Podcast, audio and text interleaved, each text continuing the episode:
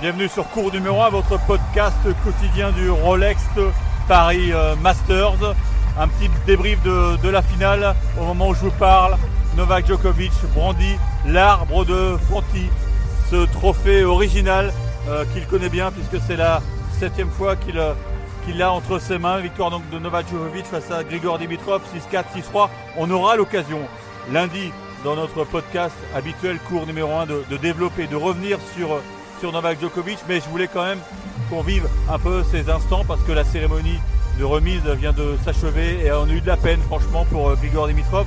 Il a perdu 6-4, 6-3, il est tombé sur plus fort que lui, il a peut-être pas livré le match euh, dont il avait rêvé cette nuit, mais surtout ce sont ses larmes 5 euh, minutes après la, la balle de match perdue, ses larmes sur sa chaise qui ont vraiment ému non seulement le public mais même Novak Djokovic puisque lors du petit discours et même avant le discours il est venu euh, taper amicalement euh, son, copain bulgare, puisque ce sont deux garçons quasiment de la même génération. Et il avait de la peine pour lui. Pourquoi? Parce que Grigor Dimitrov a encore échoué dans les grands rendez-vous. Et euh, ça, paraît, ça, paraît dingue, hein, cette statistique. Il n'a plus soulevé un trophée depuis le Master 2017. 6 ans de disette. Oui, ça paraît complètement dingue pour un tel joueur élégant, racé, sympathique, beau mec, ça on le sait, mais ça vous allez me dire, ça ne fait pas gagner les tournois. Mais euh, c'est l'arme euh, du Bulgare traduisait toute sa, sa détresse de ne pas pouvoir offrir à, son équipe, à, sa petite amie qui avait fait le voyage exprès aujourd'hui, eh bien euh, un, grand trophée. Donc voilà, c'est Novak Djokovic une fois de plus, l'ogre qui a, qui a tout dévoré. Là, il est en train de, de taper dans les mains des ramasseurs. Ça, c'est un petit geste sympa. il a passé une semaine magnifique après avoir pris euh, quelques vacances bien méritées après, après l'US Open, mais voilà, il est revenu comme si de rien n'était. C'est, un garçon qui, était très bien préparé. Il a eu des petits soucis de santé, hein, on, l'a dit durant les, podcasts quotidiens, avec une petite gastro, mais voilà, même la, la maladie n'a pas pu empêcher Novak Djokovic d'aller chercher un, 97e titre. Voilà, 97. Je pense que maintenant, il peut aller chercher euh, la marque de, de Jimmy Connors qui est à, à son œuvre. Voilà. Je voulais pas vous en dire plus parce que on aura l'occasion euh, lundi avec Florent Serra et Anthony Rey de, revenir un peu sur cette semaine de Bercy parce qu'il y a plein de choses à, dire. Mais euh, je voulais aussi évoquer, et c'est pour ça qu'on fait ce podcast, euh, une victoire tricolore à l'heure du déjeuner, puisque Edouard Roger Vasselin a remporté le double aux côtés de, Santiago González. C'est une victoire pleine de symboles, puisque le, le avait gagné tout. Euh, en France durant sa carrière. Il a gagné Roland Garros avec Julien Benetto, il a gagné à Metz, à Lyon, à Montpellier. Et lui manquait ce, titre ici à, Paris euh, devant, sa famille. Il était allé chercher donc au super tie-break face à une très bonne paire en face, euh, Ebden Popana. C'est une victoire pleine de symboles parce que Edouard Roger Vastin, bon, il est plus tout jeune, hein, et il avait pris une décision très forte en 2021 en décidant de se faire opérer de la hanche parce qu'à un moment il ne pouvait plus. Il pouvait plus jouer. Et euh, lorsqu'il s'est fait opérer, il avait en tête euh, un objectif intime, participer aux Jeux olympiques euh, de Paris 2024. Et grâce à cette victoire, donc grâce aux 1000 points collectés, eh bien, il est en train de se rapprocher de son rêve. Mais donc avant de, revenir sur les enjeux olympiques, écoutez la joie de Édouard Roger Vassin lorsqu'on l'a attrapé dans la zone mixte quelques secondes après sa, victoire avec son, son copain mexicain Santiago González. Ah ouais, ouais, il manquait celui-là, mais en fait, je ne m'étais pas euh, rendu compte que j'avais euh, j'avais tout gagné en France et qu'il manquait celui-là. Euh, c'est vrai que ça fait, je sais pas, 15 fois que je viens, que je viens ici. Alors en simple, je n'avais pas forcément la prétention de le, gagner, mais en double, je me suis rapproché une ou deux fois. Et, là, au fur et à mesure bah, du, tournoi, on se sentait vraiment bien. On venait de gagner balle, donc on était en pleine confiance. Et évidemment, de remporter ce trophée, ouais, ça, les mots, les mots ne me viennent pas tellement c'est tellement c'est grand. C'est pas à la hauteur évidemment de Roland Garros que ça reste. Mais comme c'est il y a longtemps, j'ai un peu un peu oublié ces sensations. Mais euh, ouais, c'est certainement le, deuxième plus beau titre de ma carrière. Donc euh, je vais en profiter, en profiter comme euh, comme il se doit.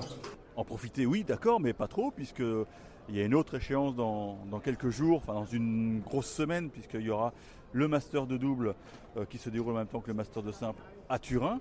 Là aussi, il y a des points à prendre, des points olympiques, parce que, euh, vous l'avez bien compris, Edouard Roger Vasselin, depuis trois ans, il ne pense qu'à Paris 2024 et il faut reconnaître que son plan de bataille, si je puis dire, se déroule euh, comme dans un rêve parce qu'en 2021, il décide de passer sur le billard et évidemment, il avait une idée derrière la tête. Clairement, ma, mon opération à la hanche en 2021, c'était calé par rapport à ça. C'était, euh, je m'étais laissé une dernière chance pour me qualifier pour les Jeux de Tokyo, donc j'ai pas été euh, sélectionné et qui étaient en, ils étaient en 2021, du coup ils étaient décalés et donc c'était le bon moment pour me dire bah voilà, je vais me faire opérer. 2021, on fait une croix et j'ai 2022-2023 pour euh, bah, deux ans plein pour, euh, pour être en forme et arriver en 2024 dans les meilleures dispositions pour essayer de se qualifier. Donc c'était loin encore en 2021, mais j'avais déjà ça en tête. Et là, plus ça se rapproche, euh, plus je sens l'excitation, mais j'ai encore du mal à, à, vraiment prendre la mesure de, de l'événement, ce que ça pourrait être. Mais, mais en tout cas, j'ai vraiment envie d'y participer. voilà, après. Après, il faut être bon sur le terrain pour avoir euh, la chance et l'honneur d'y participer, mais euh, pour l'instant, c'est ce que j'essaye de faire. Alors maintenant, il y a un autre problème qui se pose. C'est que euh, pour bien expliquer aux auditeurs la procédure de, sélection pour les Jeux Olympiques, si Edouard Roger Vasselin continue en 2024 à jouer aussi bien, je parle du premier semestre bien sûr, eh bien il a de très bonnes chances de terminer euh, dans le top 10 du classement individuel de double, s'il est dans le top 10 au lendemain de Roland Garros 2024, il sera automatiquement sélectionné pour les Jeux Olympiques de Paris 2024. Maintenant, il aura à choisir un partenaire. C'est la règle, c'est le roi. Il a toutes les cartes en main pour choisir son partenaire. Il se trouve que euh, vendredi soir, dans un euh, live Instagram, Nicolas Mahut a vendu la mèche. Alors je ne sais pas si c'est le terme exact, mais en tout cas, il a, il a laissé sous-entendre qu'il jouerait avec Édouard Roger Vasselin en 2024. Une information qui n'a absolument pas plu, je peux vous dire, euh, à ERV, comme on dit euh, ici dans, dans, le milieu. Il a tenu à, clarifier la situation. Maintenant, il est euh, conscient que hum, bah, il devient un garçon très courtisé. Et voilà comment il voit les choses. J'en ai pas parlé à, Nico de, ça, du timing ou de comment, comment on va annoncer si on joue ensemble, comment on joue ensemble. Voilà, le timing n'est pas bon. Le timing n'est pas bon, même si euh, qui prépare déjà l'année prochaine, parce qu'il y en a qui ont peut-être déjà la, saison terminée, mais euh, moi elle n'est pas terminée. Voilà, donc on n'est pas encore dans une, affaire euh, de polémique de double, mais c'est vrai qu'Edouard Roger Vasselin se retrouve dans une situation très favorable. Il faut quand même continuer à grignoter, à grappiller les points ATP, notamment à l'Open d'Australie. Première question, avec qui jouera-t-il l'Open d'Australie? Eh bien, c'est une très bonne question parce qu'il y a deux scénarios. Soit il décide de choisir son partenaire français tout de suite et auquel cas, bah, idéalement, il joue beaucoup de matchs euh, ensemble, de tournois ensemble en 2024. Soit il sécurise sa qualification pour les Jeux et auquel cas il faut rester avec Santiago González parce que la, doublette marche formidablement bien.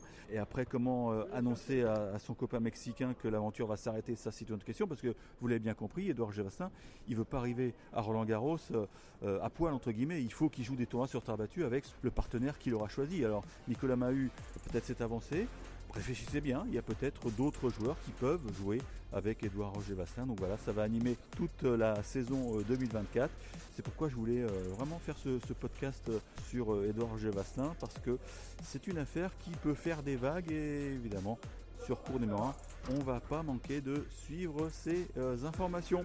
Ciao ciao, à bientôt. RMC, cours numéro 1.